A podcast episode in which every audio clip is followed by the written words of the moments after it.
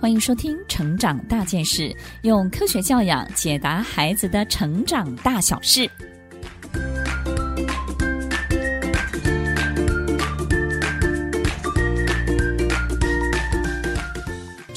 分享的主题是抢救爸妈的理智线。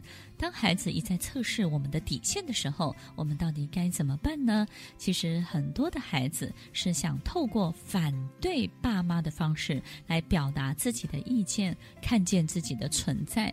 如果我们在生活当中经常忽略孩子的存在，然后呢，稀释他对所有事情建议的能力的时候，孩子就会想要透过反对你来增强他自己。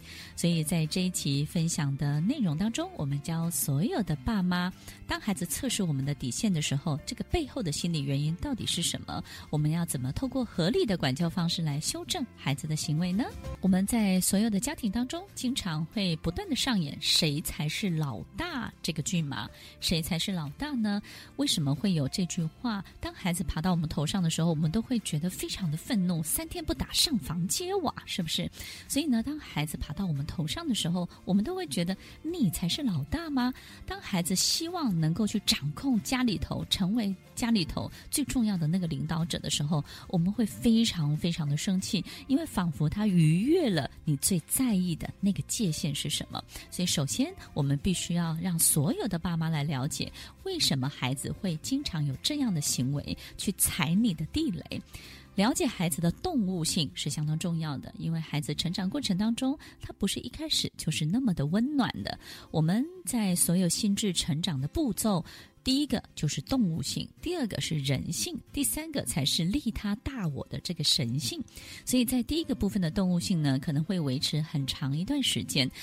孩子的动物性出现的时候，这种动物性呢，它表达了什么样的表征呢？第一个就是他们非常在意生存的问题。所以这个时候，如果他没得吃，哎，孩子就会在意了。如果这个时候呢，孩子感受到威胁，孩子也会害怕。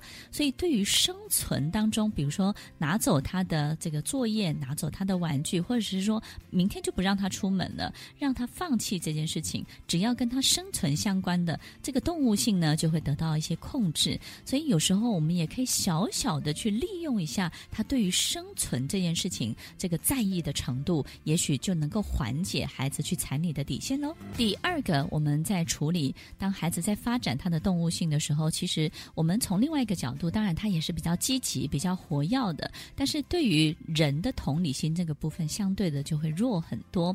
所以在面对一个动物性的孩子的时候呢，我们也许可以试试看。大家有没有听过一个小故事呢？就是我们要让驴往前走，必须要在驴的这个前面呢吊一根红萝卜，让他知道永远有一个。吸引他的东西在前面，所以如果这个诱惑他、吸引他的这个东西不见了，这个驴它就不走了。所以在动物性的发展过程当中，孩子也会有这样的行为的特色。所以我们必须要让他知道，两天后你会做什么，两个小时之后你可以。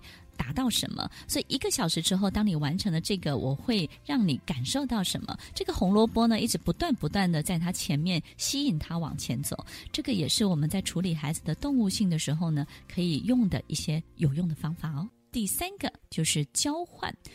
当孩子在动物性发展的过程当中呢，他们很多时候没有办法静下心来听你小以大义，说理给他听。当我们只能够说理的时候，你会发现孩子好像完全听不懂你说的是什么。第二个就是他完全不买单，并且还挑衅你，对不对？这个第二条理智线又垮了。所以当孩子他没有办法听你好好的讲道理的时候，这个时候的动物性他只接受一种法则，叫做交换法则。所以，如果你必须得到这个东西，请你要付出你应得的代价是什么？所以我们很多时候会让孩子许愿，对不对？他许下他的愿望，但是我们同时也要做好这个双管齐下的动作，也就是呢，当他许愿的同时呢，必须也同时要承诺出他愿意付出的代价是什么。所以，这个交换法则在处理孩子动物性的发展当中也相当的有用哦。接下来这个方法就是预先告知他，如果你这么么做，行为的结果是什么，然后你必须要自行补救。所有的爸妈都不要去帮忙，让他自己去善后。接下来这个方法叫做协商法，我们要修正对孩子的期望，也就是呢，你必须要让他知道他是有路可退的，千万不要让他无路可走。当我们把他逼到墙角的时候，孩子当然就会愤怒大爆发，这个时候呢，就一发不可收拾。所以呢，在协商的过程当中，就像我们在跟客户谈判，我们必须要让客户有一条路可以走，这条路呢，可以慢慢慢慢的去铺排，千万不要把他逼到墙角。最后一个方法叫做情绪冻结法。如果以上的这些方法都不管用的时候，这个时候呢，适度的去忽略你的孩子，适度的把他当空气，适度的去提供一些冷战的战场，然后呢，让孩子可以静下来。去检讨他自己，有足够的时间重新的去思考。当他有足够的时间被忽略的时候，孩子就会恢复一些温暖，恢复一些人性。当他恢复的温暖，恢复的人性呢，这个时候他就会开始自己想办法了。于是呢，我们就比较愿意跟他对谈了，对不对呢？抢救爸妈的理智线。当孩子一再测试我们、威胁我们、挑衅我们的时候，首先了解孩子的动物性，他的生存在意的程度是非常高的。好好的。去利用生存的法则。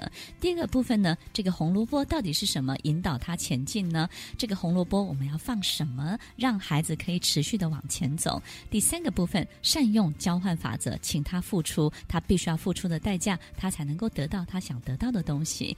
接下来呢，就是预先告知行为的结果，让他自己去补救，让他自己去善后，不要去帮助他。协商法，修正对孩子的期望，让他有一条路可以走出去，不要无路可进。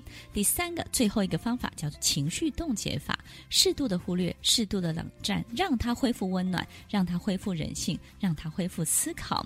这些方法呢，我们在做的过程当中，所有的爸妈都要忍住你的性情哦，不要轻易的出手，让孩子去练习看看喽。听完今天的节目后，大家可以在 YouTube、FB 搜寻 Emily 老师的快乐分多金，就可以找到更多与 Emily 老师相关的讯息。在各大 Podcast 的平台，Apple Podcast、KKBox、Google Podcast、SoundOn、Spotify、Castbox，搜寻 Emily 老师都可以找到节目哦。欢迎大家分享，也期待收到您的留言和提问。Emily 老师的快乐分多金，我们下次见，拜拜。